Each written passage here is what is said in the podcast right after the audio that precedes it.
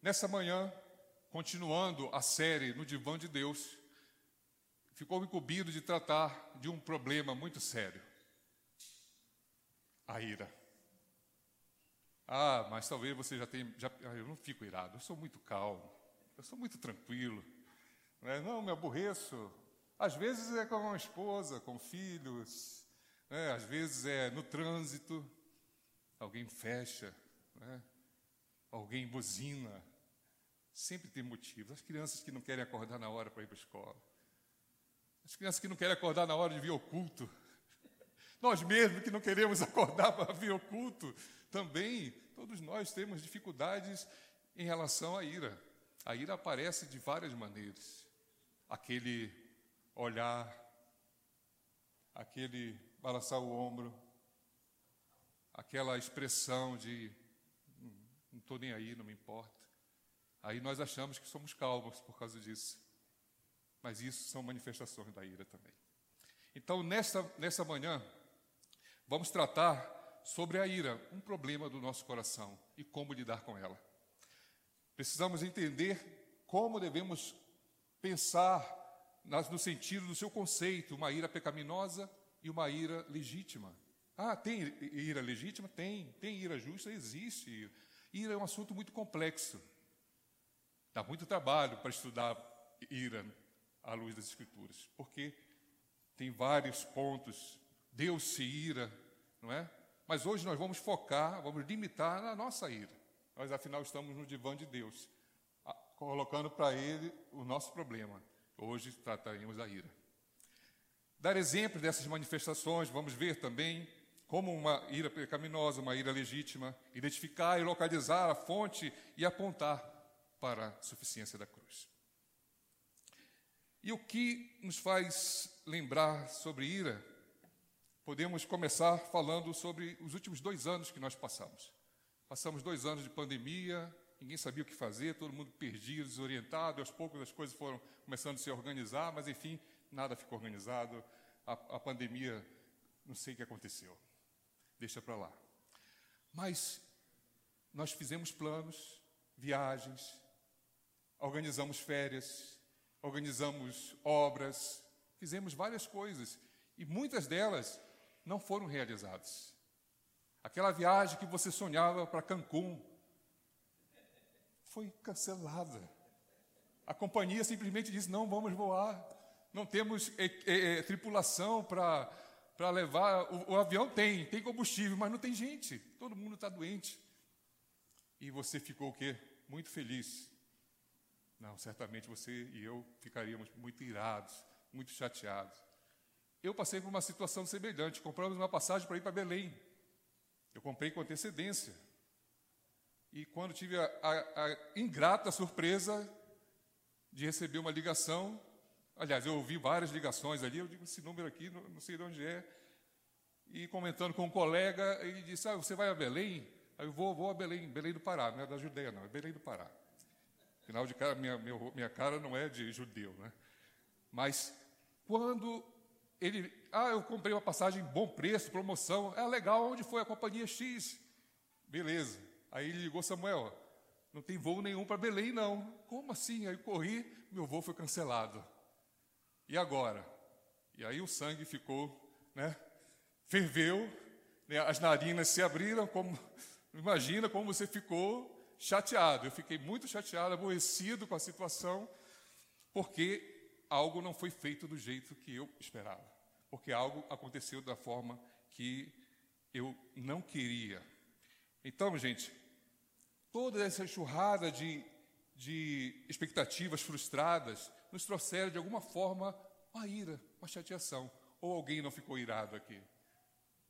Quem não ficou irado, levante a mão. Todos nós ficamos, de alguma forma. As reações não têm limites. Nervos estão à flor da pele, qualquer coisa, quando estamos chateados, nos aborrece.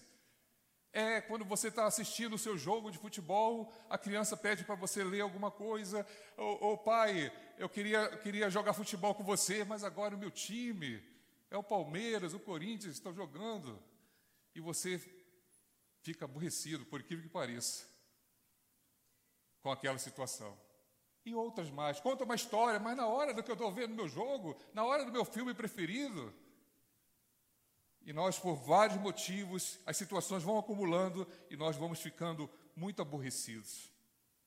A fila no supermercado, alguém que entra na sua frente, mas aqui não é para entrar na sua frente e você vai falar com a pessoa, não, mas esse aqui é meu marido que está aqui. Aí, ah, tá bom, desculpa.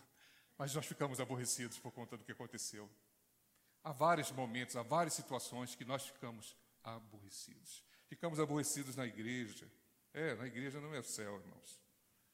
Na igreja, as coisas querem, nós queremos que funcionem do, tudo de uma forma perfeita, né, sincronizada, e às vezes as coisas não acontecem. É uma nota que sai do tom, né, uma, algum, o deslize né, do, do guitarrista na, naquela, naquela nota, no Mi, ele deu o sol, enfim. E aí o cara que está regendo tudo, hum, errou, meu Deus, aquele ouvido mais sensível, nossa, que coisa. E às vezes isso nos aborrece. Nos aborrecemos com nossos próprios erros também, não é verdade?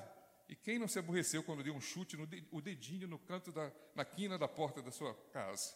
Meu Deus, esse é demais, né?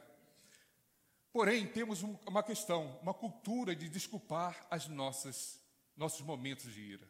Temos um, um problema muito sério, porque nós somos influenciados por aquilo que ouvimos, e ouvimos muitas das vezes que nós somos vítimas do meio. Não, você é muito bom, todos nós, todo ser humano é bom. O problema é o meio, o problema é, é, é, são a, a, as pessoas que estão à nossa volta, as circunstâncias. Mas nós vamos ver o que a Bíblia diz, de fato. E às vezes trazemos até situações recorrentes que, que atribuem a nossa ira. Por exemplo, uma influência genética, relacionamento com pessoas iradas.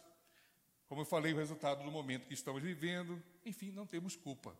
Essa é uma perspectiva da nossa cultura. Não temos culpa de nada. E até temos possíveis soluções. Por exemplo, conta até 10. Né? Dá aquele, aquela situação que o seu patrão lhe deixou chateado e você conta até 10, ou respira fundo, sai do seu lugar, sai, vai dar uma volta, pega o carro, vai caminhar, foge, sai da situação. Talvez você tenha ouvido alguma dica como essa. Escrever o que está sentindo, escreva o seu diário, o que você está sentindo, isso vai aliviar o seu problema. Será que vai aliviar mesmo? Talvez de uma forma momentânea, como um paliativo. Dormir bem é bom, todos nós gostamos de dormir bem, faz bem, é saudável e pode nos ajudar também não é, a, a evitar situações que a ira nos domine. Em poucas palavras, gente, a ira pecaminosa é uma expressão da natureza caída, é uma expressão que, e que do mundo em que vivemos. Nós somos herdeiros de Adão. Toda a herança maldita recebemos, chamado pecado, recebemos de Adão. Mas não fique triste, não, porque temos boas notícias, mas vamos chegar lá. Em poucas palavras, então, a ira, ela é, é essa razão, a razão de estarmos no mundo caído, porém, temos detalhe: normalmente a ira é tolerável. Nós toleramos a ira, nós colocamos ela debaixo do tapete, nós a escondemos, nós camuflamos de alguma maneira. E aqui está a questão, essa questão. Por conseguinte, também não é possível tomar e temos lidado com ela de alguma maneira. Ela se manifesta de várias maneiras. O assunto, como disse, é muito complexo. E numa perspectiva divina, a Bíblia diz o seguinte: que a ira é uma resposta ativa. Ela é pessoal, é sempre contra alguém, contra nós mesmos, inclusive. A ira é baseada num juízo moral negativo, de um senso de justiça próprio. Sempre temos alguém para culpar para condenar. As nossas reações são, são engraçadas, não é? Nós, muitas das vezes, nós condenamos as pessoas e às vezes ouvimos uma mensagem. Talvez você esteja pensando assim, ah, fulano tinha que estar ouvindo essa mensagem. Mas não é para fulano, é para você ouvir. Normalmente nós delegamos alguma coisa, não, não é para mim, não é para o outro. Eu não sou irado, eu não tenho esse problema. E o que, que a Bíblia diz sobre isso? Nós podemos lembrar de Caim, em Gênesis 4, 8, Caim e Abel. Não é? Como Caim num rompante de ira, agrediu e matou seu irmão. Podemos lembrar de José e seus irmãos. Seus irmãos pegaram José com raiva, com ira, porque ele era querido do seu pai, com inveja, e jogaram numa cisterna, pensaram em matá-lo, mas Deus teve misericórdia. Venderam como escravo. Enfim, a história de José está em Gênesis 37, 4, que nós podemos ver muitas coisas a respeito disso. E aquele homem que teve sua dívida perdoada? Lembra de Mateus 18? Foi perdoado. Mas na sequência, quando se depara com, com alguém que o deve, ele esgana, ele quer que a pessoa pague de qualquer forma, ele fica enraivecido. Ele oprime aquela pessoa para receber aquilo que a pessoa devia a ele. Quem não lembra de Herodes? Herodes irado, porque um rei estava vindo e ele faz o que? Manda matar centenas e centenas de crianças de dois anos para baixo. Esses são os efeitos da ira. E os judeus, irados com Jesus, que estava curando no sábado, arquitetaram um plano para matá-lo e expulsaram Jesus da sinagoga, porque estavam irados contra o Senhor. E os próprios discípulos, discutindo quem sentaria ao lado do Senhor, ficaram irados também com Tiago e João, porque ele perguntou: Senhor, quem vai sentar ao teu lado? E eles ficaram tremendamente aborrecidos. Marcos capítulo 10, 41 também. Todos, de alguma maneira, tentaram justificar suas atitudes. As reações de todos era porque acreditavam que algo injusto ou imoral estava acontecendo. Todas as nossas reações sempre estão baseadas em nossa justiça própria. Então, abra sua Bíblia em Tiago, capítulo 1, verso 20.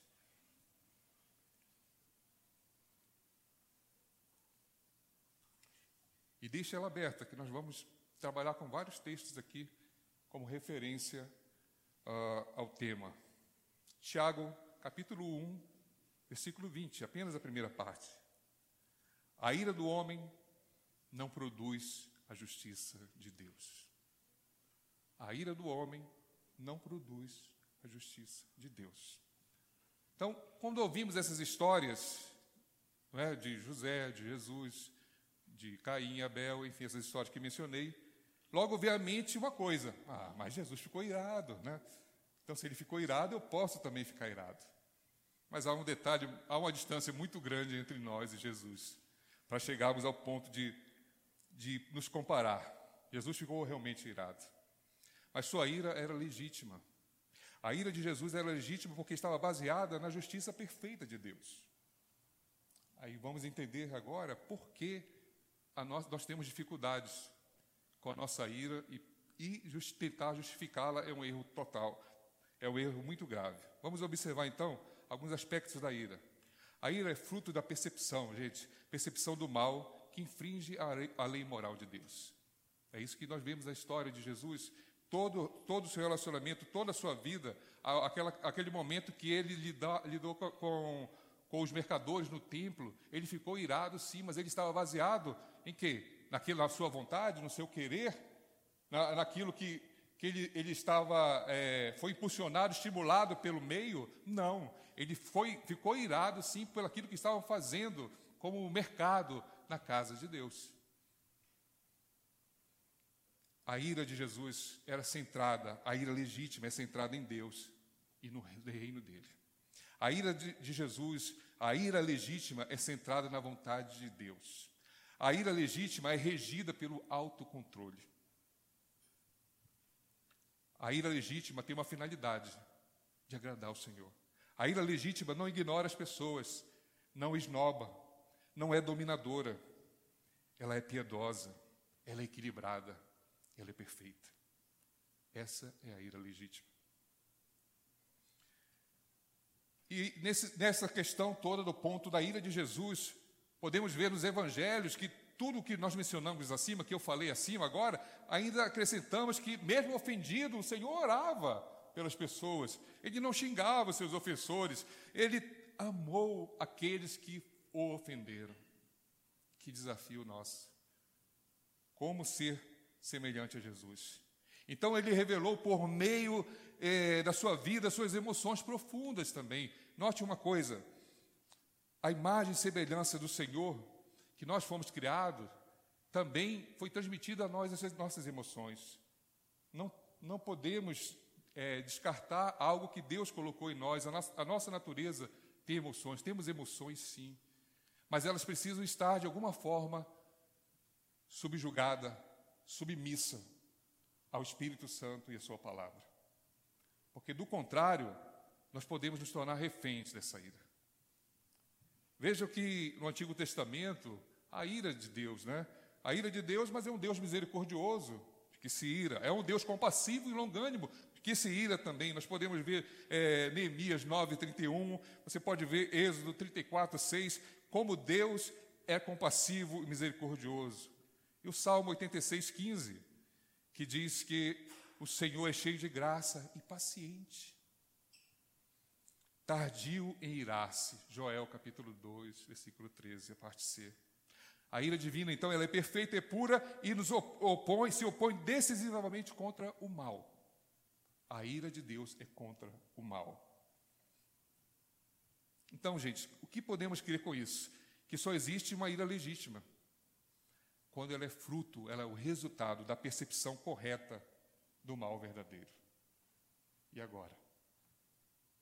É possível para nós vivermos uma ira legítima? Para nós não é possível. Nós lidamos sempre com os nossos próprios pressupostos, sempre com os nossos pensamentos a respeito de qualquer coisa, o nosso julgamento, as informações, as influências da cultura, sempre nos levam, nos remete para uma justiça própria que é totalmente diferente da justiça divina. E o que fazer diante disso? Fazemos julgamentos distorcidos, percepções equivocadas, reações que não condizem com o caráter de Cristo. Reações que não condizem com o caráter de Cristo revelam que raramente a nossa ira é justa. Então, quando a, a Bíblia traz esse assunto, ela mostra que fica muito claro que ele trata do assunto da ira pecaminosa, uma ira que nos distancia de Deus, e é um tema recorrente nas Escrituras. Efésios capítulo 4, versículo 23, 26, parte A. Fiquem irados e não pequem. Na versão NVT, nova versão transformadora. Fiquem irados e não pequem. A ira pecaminosa, mais uma vez, gente, ela é baseada, vejam só quantas coisas, no orgulho, no egoísmo. No orgulho, quando você fica mal com os colegas, alguém deixou de fazer aquilo que você planejou, alguém, um funcionário seu, você determinou algo para fazer e ele não fez na hora que deveria fazer, você fica chateado, nós ficamos chateados. Nós ficamos chateados também quando somos caluniados, somos cancelados, não é? Numa versão nova aí, somos cancelados. Fofoca, alguém colocou o seu, o meu caráter em dúvida, ficamos extremamente aborrecidos. A tradução do hebraico de, de ira ela, ela ilustra alguém que fica com o nariz. Já viu como fica irado? Fica, o nariz fica parecendo o nariz do, do, do porco, né? Grande, de um cavalo. Então, você fica bravo, esbravejando, vermelho. A tradução de ira no texto do Antigo Testamento, ela ilustra exatamente uma pessoa bufando, vermelho, irado. E o egoísmo? Sim, não conseguimos o que queremos. Nossas ideias não foram aceitas. Quantas vezes, uma reunião, a equipe está lá, todo mundo, e você preparou aquela ideia genial, caramba, essa ideia todo mundo vai aceitar, todo mundo vai bater nas minhas costas, vai dizer legal, foi muito bom que você falou, o que você disse. E ninguém está nem aí para a sua ideia. Você expõe tudo o que você pensa, dá os seus planos, e ninguém, simplesmente você é ignorado. E você fica o quê? Chateado, ficamos chateados por, por essas coisas também. Aquela professora que insiste em não querer dar o 0,5 pontos para você passar. Ah, miserável, não quer me dar o ponto. E você guarda o que? Ressentimento. Você fica aborrecido com. O pessoal está rindo, alguém está se identificando, né? Ou com o professor ou com o aluno. Não é? Quando encontramos, então, oposição no trabalho, na igreja, podemos, enfim, agir de várias formas. Aquele exemplo que todo mundo estava esperando eu falar, do marido bravo, quando chega na sua casa, a refeição não está pronta, não é, Josué? E age com grosseria. Não, Josué não faz isso, não. Ele estava com medo desse exemplo, mas ele não faz isso. Ele age com grosseria. E a esposa, que nesse cenário fica, fica indignada também, cheia de raiva, como fala lá no Rio de Janeiro. Fulano está cheio de raiva. E sai da mesa esbravejando. Ah, vai esquentar sua comida, faz você mesmo. O chefe que dá uma bronca no funcionário na frente dos outros. Em todas essas situações, guardamos ressentimentos. Ficamos ofendidos, guardamos ressentimentos, porque o ressentimento é um resultado da nossa ira. É uma consequência da nossa ira. E todas essas ações, gente, estão erradas. Diante dessas e outras situações,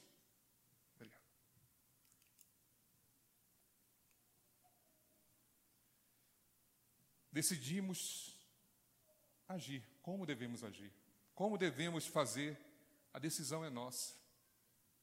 Sabe, quando você é um empregado e alguém, eu já passei várias situações, meu encarregado falasse, não, é, é, não de constranger, porque o regulamento não permite constranger o, o colega na frente dos outros, entendeu?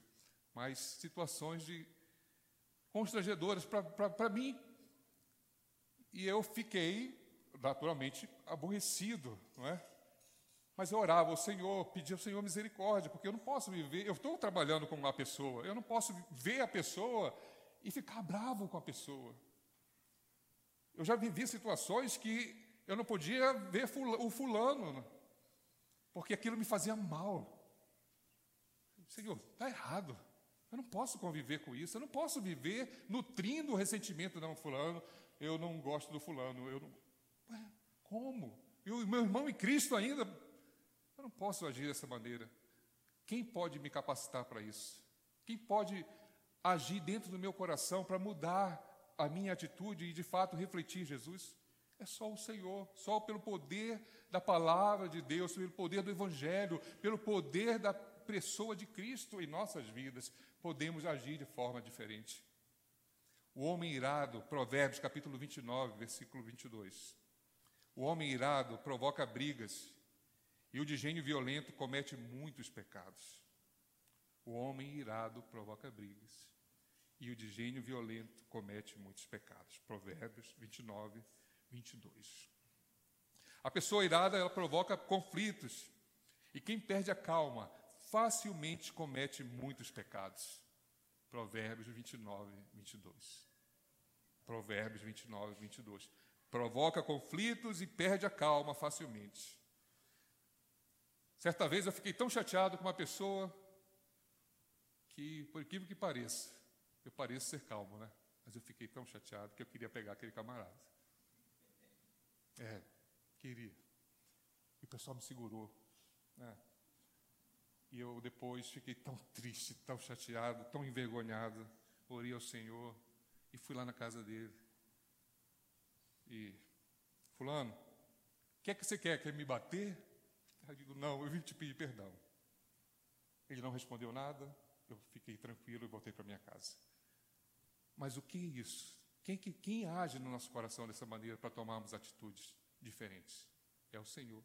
Eu não nego o meu pecado, mas também não nego a graça e a misericórdia de Deus no meu coração, na minha vida.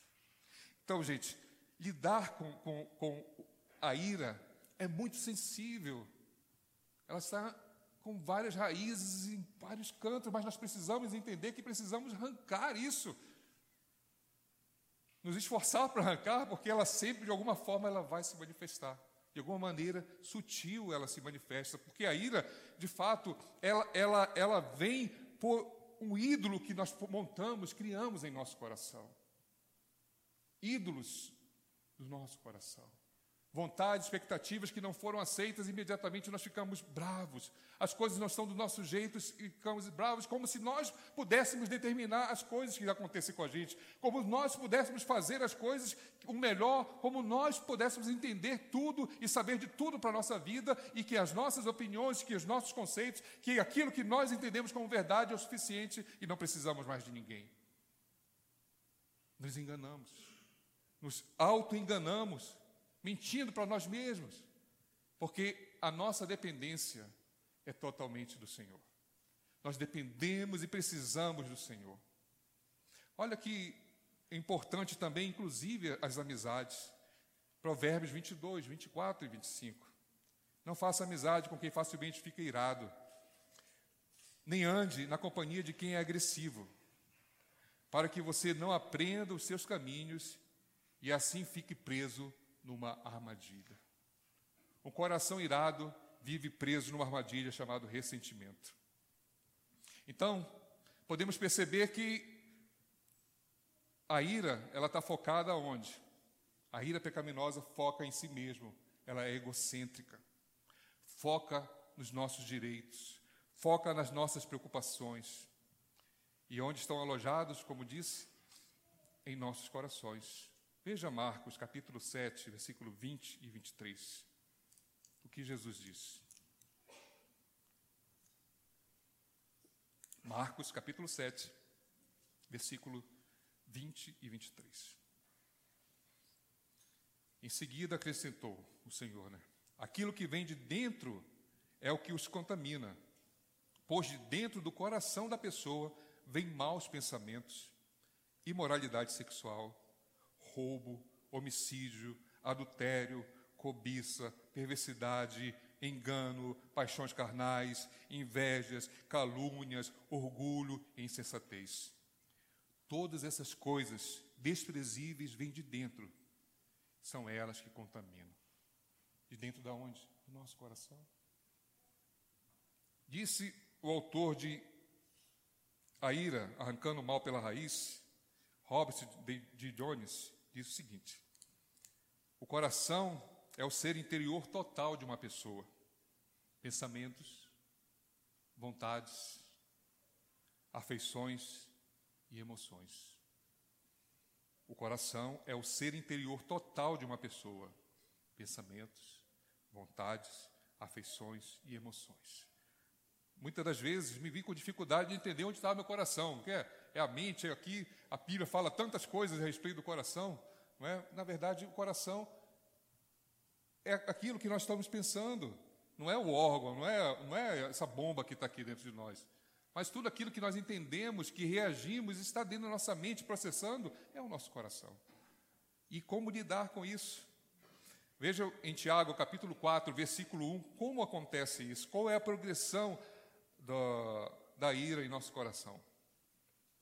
Tiago, capítulo 4, versículo 1, 2 e 3.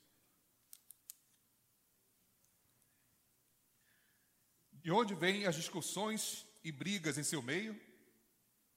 Acaso não procede de prazeres que guerreiam dentro de vocês? Querem o que não têm e até matam para consegui-lo.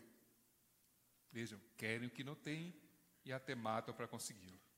Invejam o que os outros possuem, lutam e fazem guerra para tomar deles. E, no entanto, não têm o que desejam porque não pedem. Como assim? E quando pedem, não recebem, pois seus motivos são errados. A motivação do coração. Pedem apenas o que lhes dará prazer. Todo sucesso, tudo aquilo que, que podemos alcançar com nossas vidas, seja em que estágio nós possamos estar vivendo, eles devem ser focados para a glória de Deus. Tudo aquilo que eu permito e deixo que seja para o meu interesse, para mim, para o meu conforto, e não entendendo que a prioridade é a glória de Deus, isso vai promover de alguma forma frustrações que levarão à ira também. Nossos desejos, nossas motivações devem ser ressignificados, devem ser transformadas, moldadas. Nossas afeições, nossos pensamentos, nossas vontades. Sim, queremos sempre benefícios próprios. Desejamos é, algo a ponto até de desobedecer, e assim criamos nossos próprios ídolos. Mas, como estava dizendo, a questão é dependermos do Senhor, entregarmos a nossa vida ao Senhor. Que desafio! Não é fácil. Não é fácil. Mas temos alguém que nos capacita. Tem alguém que está em nós que nos capacita para vivermos manifestando a glória dele. Assim podemos pensar que a fonte da ira é um coração cheio de orgulho. É um coração cheio de ídolos. E apenas pelo poder do Evangelho é possível reagir de forma adequada, pois o Evangelho não foca em nós mesmos, mas nos outros. O Evangelho é outrocêntrico. Cristo foi outrocêntrico, é outrocêntrico. Não visou o seu próprio interesse. Então, assim podemos também imaginar que a fonte da nossa ira está nesse coração orgulhoso e por meio do poder do Evangelho podemos ser transformados e ainda mais, gente. Lucas capítulo 15, versículo 26 e 29. Ali vemos a história de quem? De, do filho pródigo. Mas o personagem importantíssimo nessa história é o irmão mais velho. Porque o irmão mais velho, ao chegar e ouvir aquela festa, ou oh, festa, é para mim? Não, é por quem? Cara, ele saiu de casa, levou tudo, gastou tudo, e agora meu pai faz festa e nunca fez para mim nada. Nós vivemos constantemente com isso. Fulano, ele, ele, ele chegou atrasado nesse ano quatro vezes, mas ele ganhou aumento e eu chego todo dia na hora certa e não ganho. Essa é a síndrome do irmão mais velho. Sempre pensa que o outro não merece, que você merece. Sempre achamos que as pessoas que estão à nossa volta não merecem. Eu mereço. Aquele rapaz se consumiu de ira. Perdeu a oportunidade de participar da bênção, da festa que o seu pai estava fazendo para o seu irmão, porque o seu coração estava cheio de ira, estava nervoso, estava impaciente com toda a situação. Então, isso, enquanto isso, o filho mais velho estava no campo. Quando se aproximou da casa, ouviu a música e a dança. Então chamou um dos seus servos e perguntou o que estava acontecendo. E ele respondeu: Seu irmão voltou e seu pai matou o novilho gordo, porque o que recebeu de volta são e salvo. E o filho mais velho encheu-se de ira e não quis entrar. Mais do que ontem, precisamos pensar naquilo que a palavra de Deus diz a respeito dos nossos corações. Provérbios capítulo 4, versículo 23. Acima de tudo, acima de tudo, guarde o seu coração, porque dele procede toda a sua vida, ou é a fonte da vida. Acima de tudo, guarde o seu coração. E como podemos guardar o nosso coração de uma ira, de uma força que parece que vem dentro de nós e nos consome e nos deixa com, com, em várias situações. Como nós podemos fazer isso? Olha só que Paulo nos orienta em Colossenses capítulo 3, versículo 8 e 10. Não mintam uns aos outros, visto que vocês já se despiram do velho homem com suas práticas e se revestiram do novo, no qual está sendo renovado em conhecimento e imagem do Criador. Não mintam, olha só, indignação, raiva, fúria, maldade, maledicência, todas essas coisas são estão dentro do nosso coração. São manifestações da ira em nossos corações. Mas ao mesmo tempo, quando Deus coloca luz diante de nossos pecados, ele também promove a graça. Não é? Promove a solução para isso. Vemos por meio da palavra de Deus a solução para isso. Que é que diz as Escrituras que podemos lidar com isso? Hebreus capítulo 4, versículo 12. Somos orientados pelo Senhor, por meio da Sua palavra, a discernir o plano do nosso coração. Pois a palavra de Deus é viva e eficaz, mais afiada que qualquer espada de dois gumes. Ela penetra ao ponto de dividir alma e espírito, juntas e medulas, julga os pensamentos e intenções do coração. A palavra de Deus pode nos tratar. É por meio da palavra de Deus que podemos alinhar nossas vidas com o Evangelho, com a vida de Deus que habita em nós, do Deus que vive em nós. Nada em toda a criação está oculto aos olhos de Deus. Tudo está descoberto exposto diante daquele a quem havemos de prestar contas. Na sequência do versículo, tudo está diante do Senhor. Deus está vendo o nosso coração. Mas podemos sim aproximarmos do, do trono da graça de Deus com toda a confiança, a fim de recebermos misericórdia e encontrarmos graça que nos ajude no momento da necessidade. A graça está disponível, a graça é livre, a graça está em nós. Nós podemos usar a graça, recursos da graça estão ao nosso redor. Se temos dificuldades com isso, nós podemos olhar para a igreja do Senhor, para o irmão e pedir ajuda. Todos nós podemos caminhar e um ajudando ao outro. A comunidade da fé, ela não vive apenas para si mesma, mas ela vive para espelhar essa glória e essa vida de Deus em nós se manifestar a cada momento. Mas para que isso se torne realidade, precisamos entender que cada um de nós precisamos também um do outro. O seu irmão, ele é um recurso da graça de Deus. A sua esposa é um recurso da graça de Deus. O seu marido é um recurso da graça de Deus, seu filho é um recurso da graça de Deus. Deus coloca a sua graça disponível para nós. E nós precisamos aprender a usar, a desfrutar dessa graça. Mas em, grande medida nós agimos como incrédulos, nós não acreditamos, nós não, nós não desfrutamos disto porque nós deixamos como se tudo que a Bíblia diz estivesse à parte, é algo separado da nossa vida. Mas não é, irmãos. Tudo que a Bíblia diz tem tudo a ver comigo e com você. Tudo que o Evangelho traz para nós está nos confrontando e trazendo verdades que nos alinham com Deus, nos colocam diante do Senhor e Deus não nos vê mais pecadores irados, mas vê pecadores que foram santificados, renovados, transformados pelo poder do Evangelho. Isso. Quantas vezes eu preciso ser lembrado disso? Inúmeras vezes. Mas eu não posso desprezar aquilo que Deus está falando no meu coração. Eu não posso é, é, limitar, entender a minha vida como se fosse de domingo apenas. Aquilo que Deus fala conosco é para reverberar em nossa mente, em nosso coração, em tudo aquilo que nós fazemos, em todas as esferas de nossas vidas. No trabalho, na faculdade, na escola, em casa, mas tudo começa em nossa casa, Josué.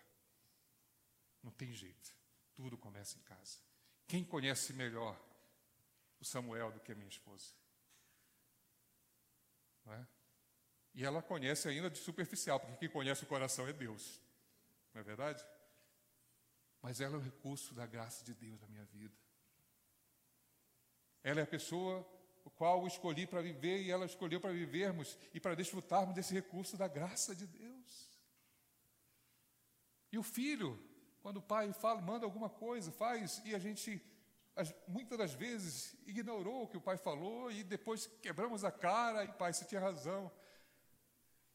Nossos pais são recursos da graça de Deus também, para vivermos essa, desfrutarmos dessa graça maravilhosa que nos ajuda no momento da necessidade. É a graça oportuna. Por isso, irmãos, devemos ter atenção ao que estamos nos entregando continuamente ao pecado da ira, e se entregamos continuamente a esse pecado, é porque estamos escravizados por ela. Romanos capítulo 6, versículo 16 e 18. Não sabem que quando vocês se, se oferecem a alguém para lhe obedecer como escravos, tornam-se escravos daquele a quem obedecem?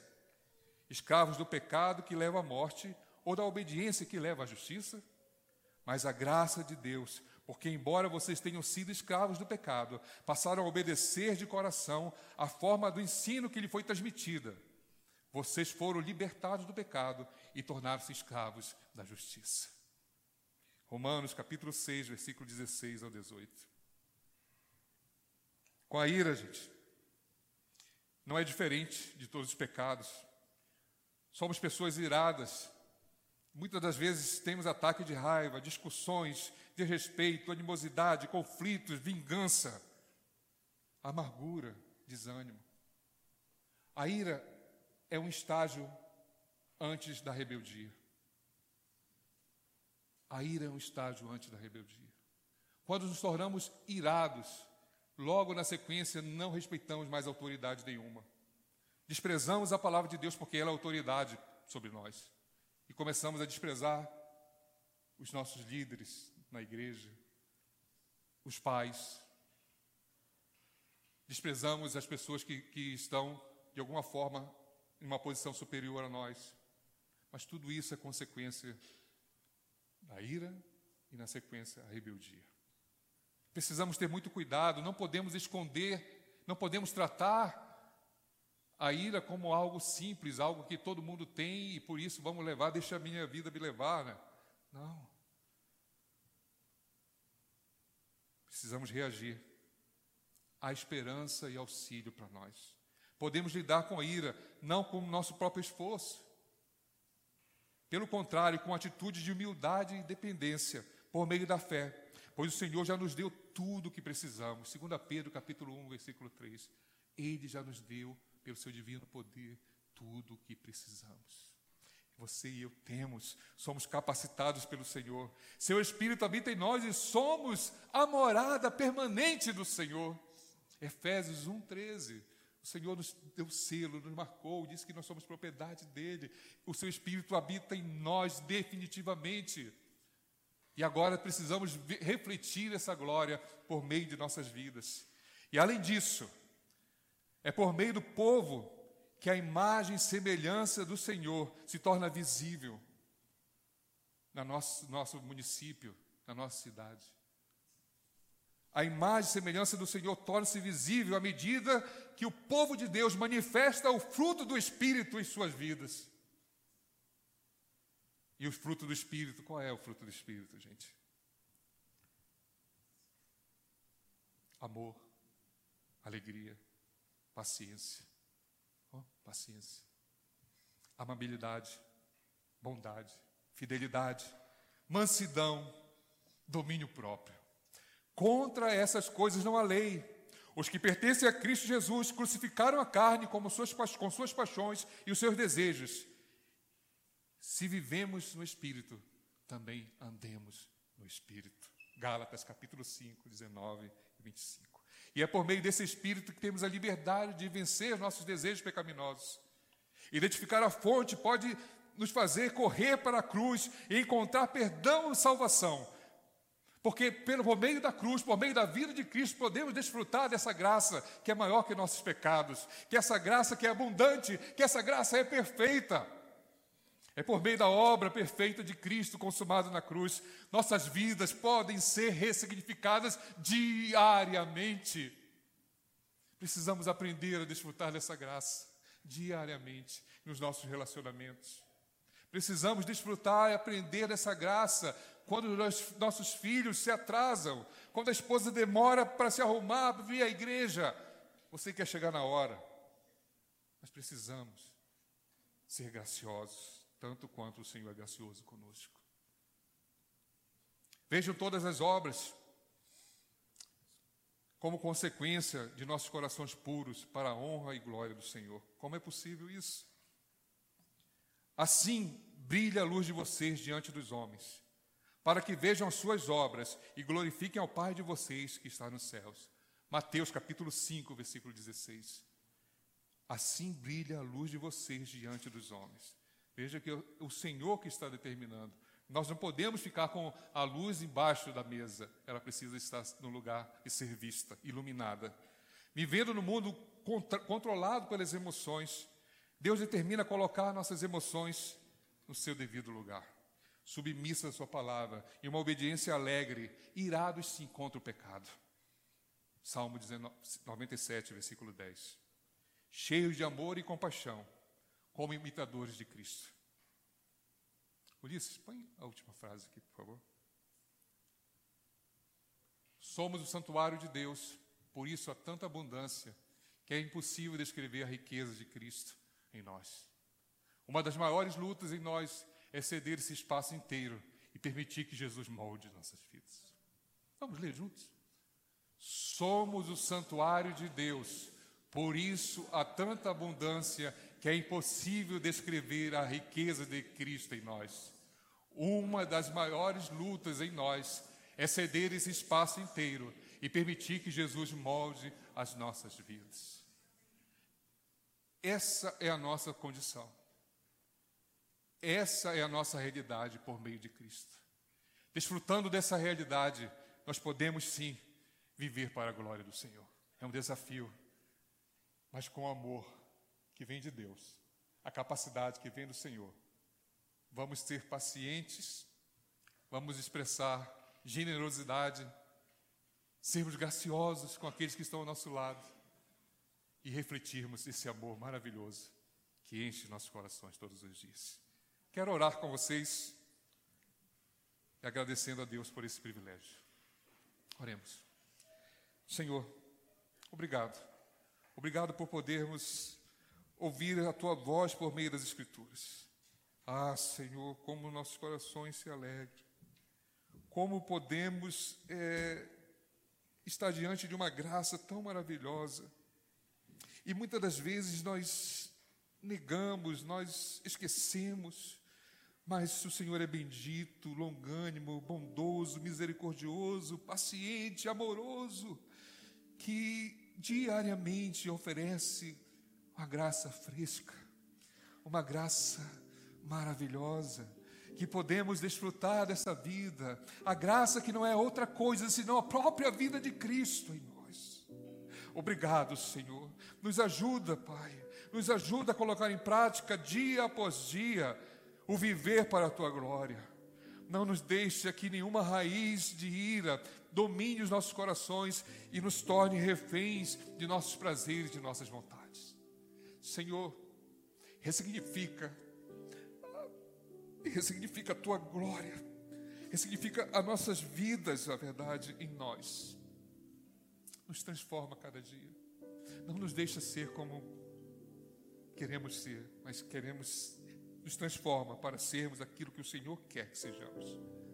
Teus filhos, moldados no caráter de Cristo e refletindo a glória do Senhor. Em teu nome nós te louvamos.